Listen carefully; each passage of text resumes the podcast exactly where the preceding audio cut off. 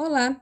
Este podcast é uma atividade de extensão da Universidade do Estado de Mato Grosso, do curso de Enfermagem, campus de Cáceres, da disciplina de Evolução do Processo do Trabalho de Enfermagem.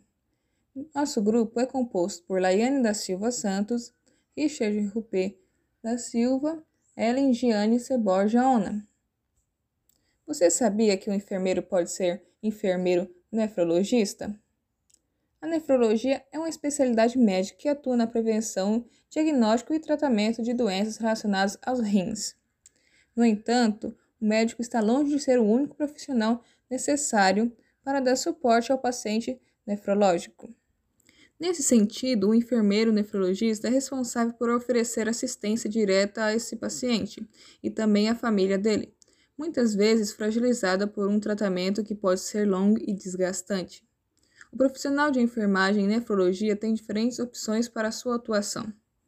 Pode trabalhar em hospitais, pode ser contratado para atuar de forma particular, na assistência de apenas uma pessoa ou optar por clínicas especializadas no atendimento ao paciente com problemas renais. As atribuições do enfermeiro nefrologista abrangem as áreas administrativa, educativa e assistencial. Em resumo, o trabalho do, como enfermeiro nefrologista envolve conseguir avaliar a situação, sistematizar qual é a conduta mais apropriada e colocar em prática, garantindo um resultado efetivo e evitando desperdício de recursos.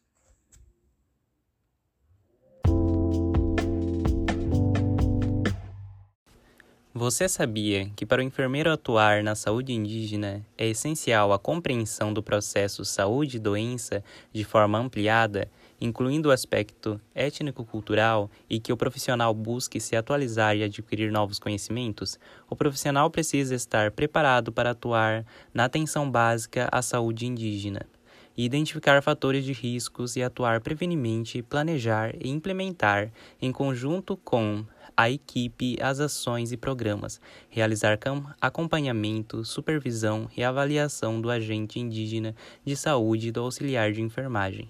Considerando as dificuldades de compreensão das lideranças indígenas sobre a competência do profissional que desempenha as atividades no polo base, é necessário que, numa primeira aproximação, o profissional, junto com a equipe, definam seus objetivos de ação e os comunique à clientela.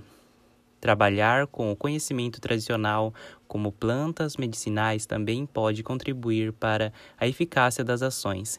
Estreita a relação com os indígenas que devem ser valorizados na prática de atenção à saúde, fortalece a cultura dessas populações e resgata o saber acumulado.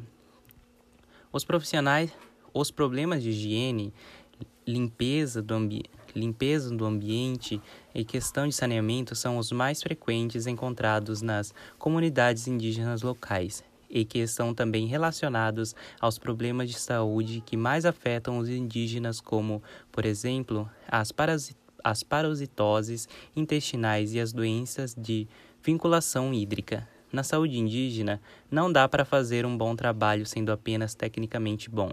É preciso, além de saber manejar as principais condições e agravos da comunidade, ter sensibilidade cultural para ampliar os conhecimentos. Caso contrário, o enfermeiro ou enfermeira não fará uma boa atuação na área indígena.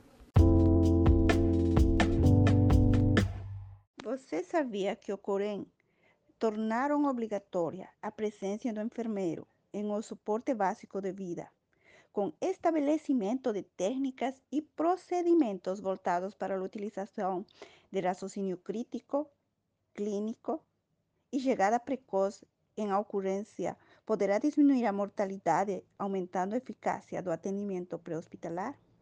Você sabia a atuação do enfermeiro em um atendimento pré-hospitalar e estabelecimento a porteria 2048 20 02 do Ministério de Saúde, em as unidades de suporte avançado de vida, como terrestre e aéreo.